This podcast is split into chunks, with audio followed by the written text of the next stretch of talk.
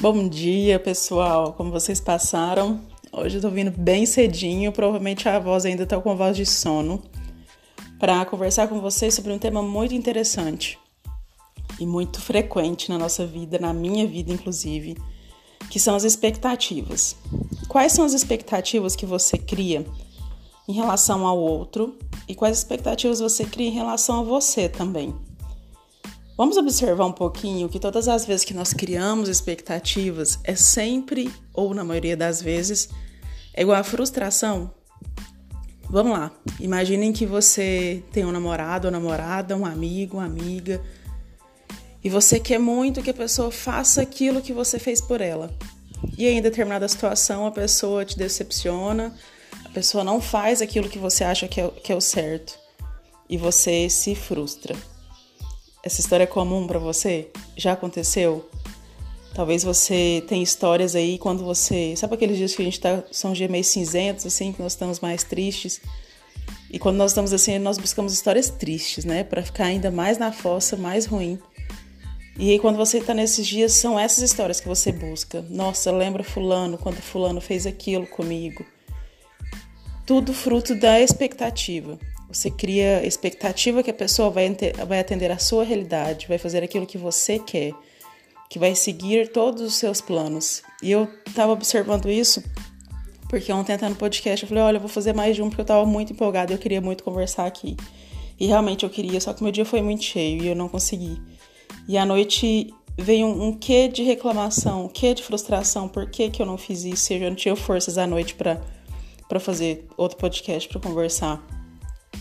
E aí eu fui começando a me corrigir de tantas e tantas vezes que eu criei expectativas em relação, principalmente aos outros.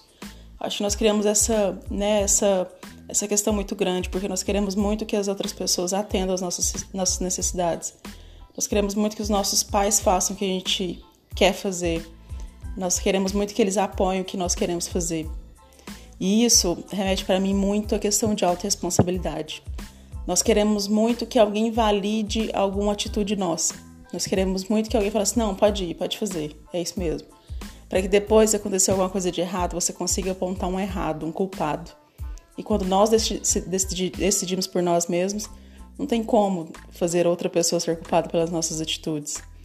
Percebe como a expectativa pode ser confundida com egoísmo? Quando você quer que quer que outra pessoa haja como você acha que tem que agir, sem pensar na felicidade dela, onde está o amor? Onde você guarda esse amor tão grande pela pessoa? E é tão comum escutar isso, tá, pessoal? Não é só da vida dos outros, é da minha vida. Quantas e quantas vezes eu me frustrei por criar expectativas demais até hoje. E tem um, um e fui uma médica uma vez e bem na, na, na, na auge da depressão, ela é uma médica mesmo, médica clínica, e trabalha muito com, com as terapias alternativas.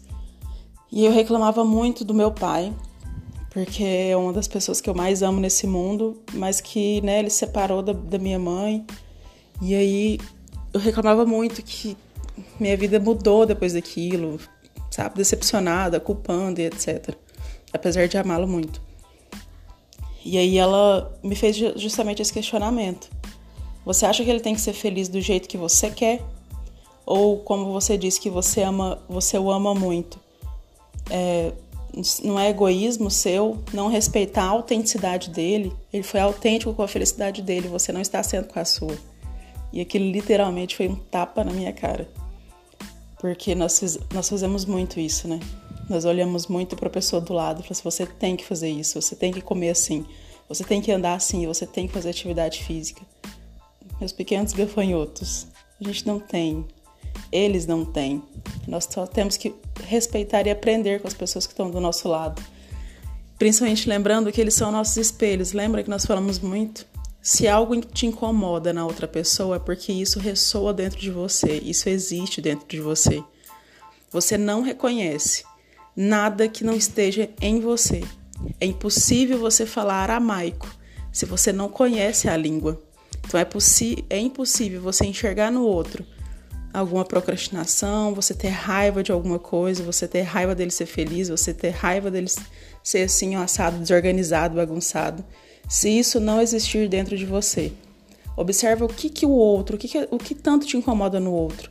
Será que é porque você gostaria de ser como aquela pessoa e está se proibindo?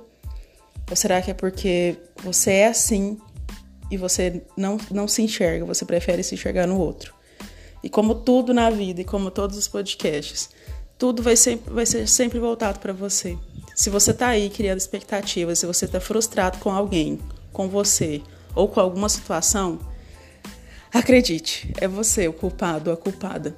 Sem julgamento, tá? Eu não quero que você se, se perturbe porque você fez isso e fez aquilo. Tá tudo bem. Lembra que tá tudo sempre muito bem. Eu quero só que você perceba, que você enxergue, comece a raciocinar e a pensar nisso. Se o outro me incomoda, se eu criei expectativas, eu vou me frustrar. Então, expectativas literalmente é igual a frustração. A única promessa, digamos entre aspas, ou o único compromisso que você tem que fazer com alguém é com você mesmo. E mesmo assim, se respeitando, respeitando seus limites, seus erros, porque tá tudo bem, é sempre um aprendizado. A vida pode ser mais leve, nós podemos fazer ela mais leve. E nós sempre damos um jeitinho de complicar. Vamos lá começar essa sexta-feira mais, mais leve, mais tranquila, independente do que esteja acontecendo, fala para você o tempo todo, tá tudo bem, tá tudo bem do jeito que está.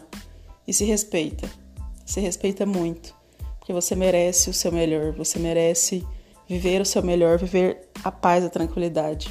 E eu falo que é tão bom a gente começar a descobrir isso, porque eu tô só no começo também, e ficar mais tranquila e acordar sem ter aquele peso, aquela aquela frustração, aquele medo, aquela vontade de chorar. Eu entendo todos esses, esses sentimentos. Então, se você está aí nessa situação, vamos começar a observar quais expectativas que você está tendo em relação aos outros, aos outros, a você ou às situações. Lembrando que você é responsável por tudo na sua vida, não a outra pessoa. Você pode, você deve tomar as rédeas da sua vida, porque é você.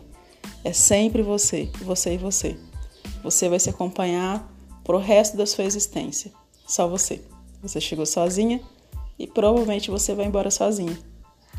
Isso, que isso não te perturbe, que isso te conforte, porque você é a sua melhor companhia, sua melhor amiga sempre. Eu sou Maria Jerônima, espero que você tenha um ótimo dia, que você possa levar esse dia de forma mais leve. Espero que te encontrar daqui a pouquinho em outro podcast que a gente possa conversar muito. Agradeço muito a sua companhia e lembra sempre, Tá tudo bem, do jeito que está.